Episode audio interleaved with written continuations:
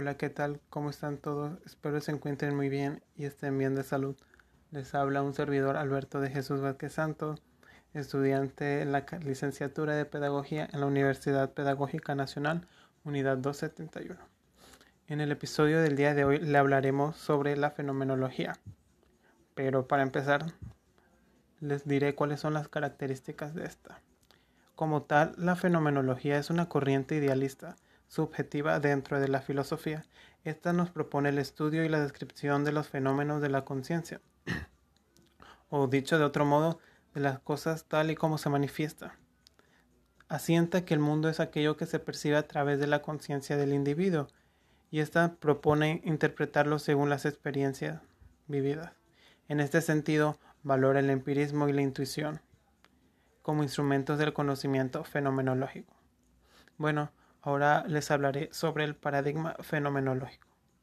Este paradigma pretende explicar la naturaleza de las cosas, la esencia y la veracidad de los fenómenos. Su objetivo principal es la comprensión de la experiencia vivida en su complejidad. Esta comprensión a su vez busca la conciencia y los significados en torno al fenómeno.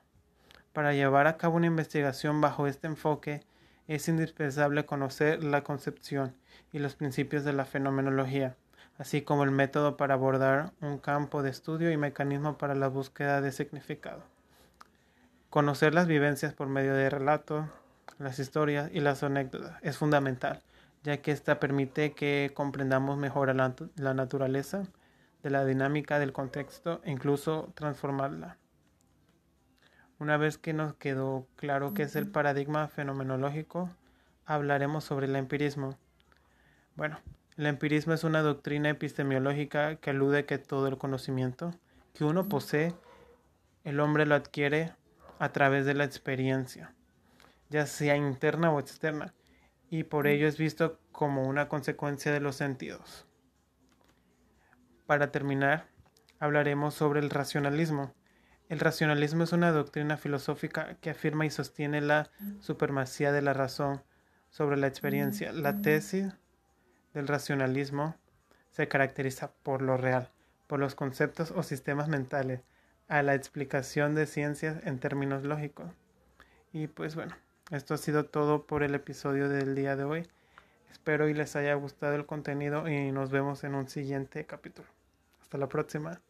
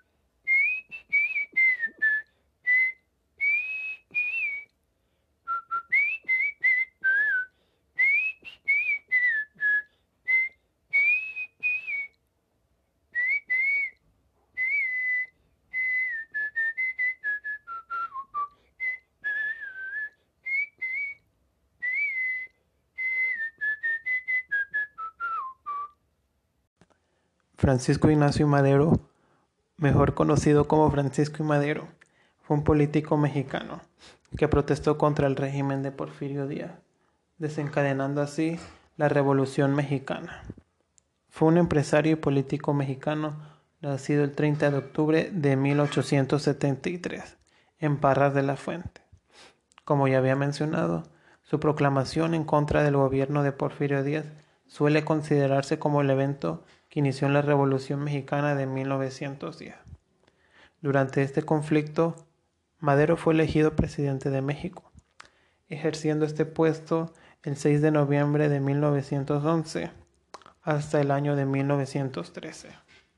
Algunas de sus obras más destacables fueron La sucesión presidencial en 1910, El Plan de San Luis y Manifiesto a la Nación. Madero falleció el 22 de febrero en la Ciudad de México a causa de una traición, asesinado junto con el vicepresidente José María Pino Suárez, como resultado de un golpe de Estado llamado la Decena Trágica dirigido por Victoriano Huerta. Ya para concluir hablaremos sobre Zapata. Emiliano Zapata Salazar, mejor conocido como Emiliano Zapata, nació el 8 de agosto de 1879 en Anenecuilco, Morelos. Fue uno de los líderes militares y campesinos más importantes de la Revolución Mexicana y también fue un símbolo de la resistencia campesina en México. Como parte del movimiento revolucionario, estuvo al mando del Ejército Libertador del Sur y gracias a esto también se le conoce como el caudillo del sur. Fue un ideólogo e impulsor de las luchas sociales y las demandas agraristas. También luchaba por la libertad, la igualdad, la democracia social, el respeto a las comunidades indígenas, campesinas y obreras de todo México. Zapata también participó en la Revolución Maderista, el Plan de Ayala y la Lucha del Sur, y esto fue tras la muerte de Francisco y Madero. Su fallecimiento fue el 10 de abril de 1919. Él falleció fusilado y esto fue gracias a una traición. Su movimiento continuó, aunque ya con menos intensidad, y los zapatistas acordaron nombrar a Gildardo Magaña Cerda jefe del Ejército Libertador del Sur. Este sería el último, pues casi un año después, los antiguos compañeros de Zapata se integrarían al gobierno aguapriatista, aunque algunos de ellos terminaron fusilados por el mismo gobierno. Bueno, esto ha sido todo por el video de hoy. Espero que haya sido de su agrado y nos vemos en un próximo capítulo.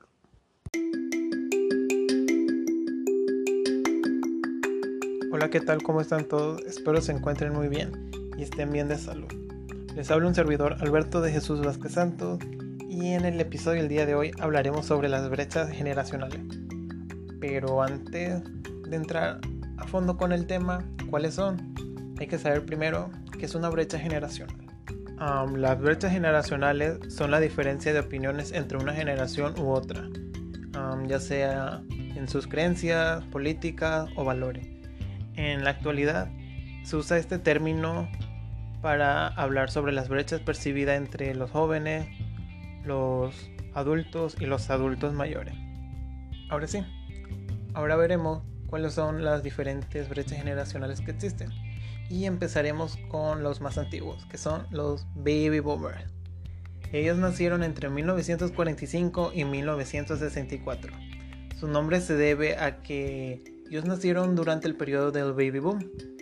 Esto quiere decir que en esa época la tasa de natalidad era muy grande y había casi una sobrepoblación. A esto se debe su nombre. Se le puede considerar como una generación envidiable, ya que ellos vivieron en su momento de todo y todo lo que los jóvenes querían vivir. También vieron nacer estrellas de la música como lo son John Lennon, Paul McCartney y los Beatles. Ellos han pasado de todo, tanto el periodo de la evolución tecnológica, su auge, el desarrollo de los medios de comunicación, además de que gozaban de una estabilidad laboral, como familiar y económica. Algo que lo caracteriza es que si nos ponemos a ver con generaciones que más adelante voy a hablar, ellos no son tan pegados a los teléfonos, no necesitan tanto de tecnología como las generaciones nuevas. Y bueno, ahora hablaremos sobre la generación X o también conocida como millennial. Se, se le considera a los millennials a las personas nacidas entre 1982 y 1994. La tecnología forma parte de su día a día. En todas sus actividades, casi todo el día están pegados a una pantalla. A diferencia de la brecha generacional anterior, ellos han vivido una crisis económica, ya que les exigen una mayor preparación para optar un buen puesto de trabajo donde desafortunadamente la competencia se hace mayor cada día. La generación Z, o también conocido como los nativos digitales, no se conforman con lo que les ha tocado vivir y son ambiciosos para alcanzar sus metas. No obstante de todo esto, los millennials viven con una etiqueta de ser personas perezosas, narcisistas y consentidas. De hecho, un dato curioso es que la revista Time los catalogó como la generación del yo yo yo en el año 2014. Y por último, pero no menos importante, está la generación Z. Ellos tienen una edad dentro de los 8 y 23 años. Son conocidos como la generación Z o también post-millennial, ya que ocuparán el protagonismo dentro de unas décadas. También son catalogados como centennial por haber vivido al mundo en pleno cambio de siglo. Pero se preguntarán, ¿por qué generación Z? Y pues bueno, esto se debe ya que son un conjunto de personas que están marcadas por el Internet, forma parte de su ADN, ya que el Internet irrumpe en su casa, en su educación y hasta en su forma de socializar. Algo que también los caracteriza es que su, dominio por las tecnologías hace que descuiden más sus relaciones intrapersonales, pero son los que dan más la voz en cuanto a las causas sociales por Internet. Les gusta obtener todo lo que desean de forma inmediata, hecho propiciado por el mundo digital en lo que están más inmensos. Y su estilo de vida también está marcado por los influencers o youtubers. Se me hizo muy importante comentarles esto ya que podemos ver cómo las generaciones han ido evolucionando, cómo cada generación ha ido cambiando durante los tiempos y es muy curioso ver cuáles son sus diferencias ya que tanto las generaciones pasadas o las nuevas tienen pros y contras y eso es muy importante de remarcarlo. Bueno, esto ha sido todo por el capítulo del día de hoy. Espero les haya gustado y haya sido de su agrado y nos vemos en un próximo capítulo. Hasta la próxima.